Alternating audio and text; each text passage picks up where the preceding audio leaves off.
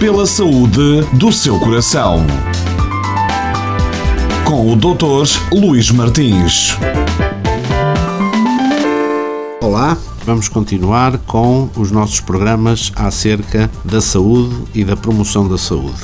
Estávamos a falar de obesidade e ficamos no ponto de como tratar a obesidade. Se a obesidade é provocada por uma ingestão excessiva de calorias que supera ou que ultrapassa aquilo que nós gastamos, a forma mais simples de fazer um tratamento correto de obesidade consiste, obviamente, na modificação dos estilos de vida, tendo essa modificação como base uma dieta mais adequada, menos calórica, no aumento da atividade física e de exercício físico regular e, eventualmente, em terapêuticas comportamentais e motivacionais. Estas mudanças não provocam só uma redução do peso, como uma diminuição da obesidade, mas também uma sensação de bem-estar físico e de bem-estar psíquico.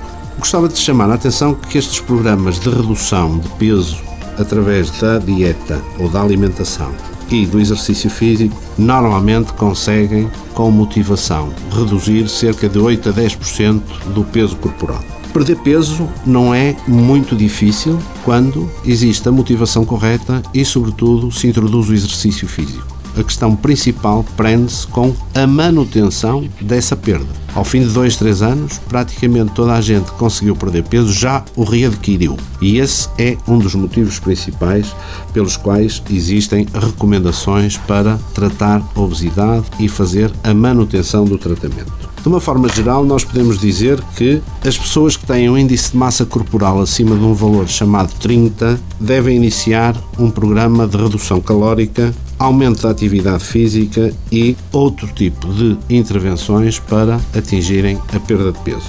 Se os objetivos não forem alcançados, é lícito pensar na terapêutica farmacológica, portanto, na utilização complementar de fármacos. Os fármacos não são a resposta os fármacos não são a solução, mas podem contribuir para a manutenção da perda de peso.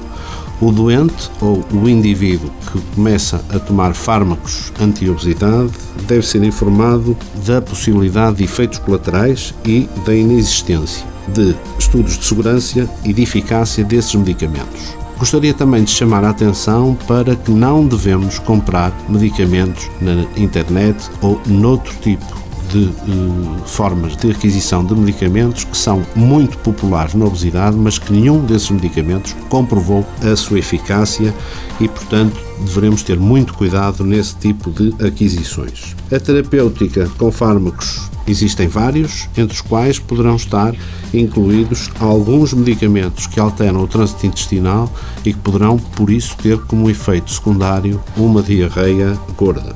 Os doentes que têm um índice de massa corporal superior a 40, chamada obesidade mórbida, se durante dois anos não conseguirem reduzir o seu peso, poderão ser candidatos às chamadas cirurgias, cirurgias de obesidade, das quais existem vários tipos, desde a chamada banda gástrica até às derivações bilopancreáticas. Portanto, a cirurgia poderá também ter aqui um papel importante. Eu diria que, em termos de resumo, algumas verdades nós temos que ter acerca da obesidade. Lembre-se, quando se é obeso, não existe um tratamento mágico.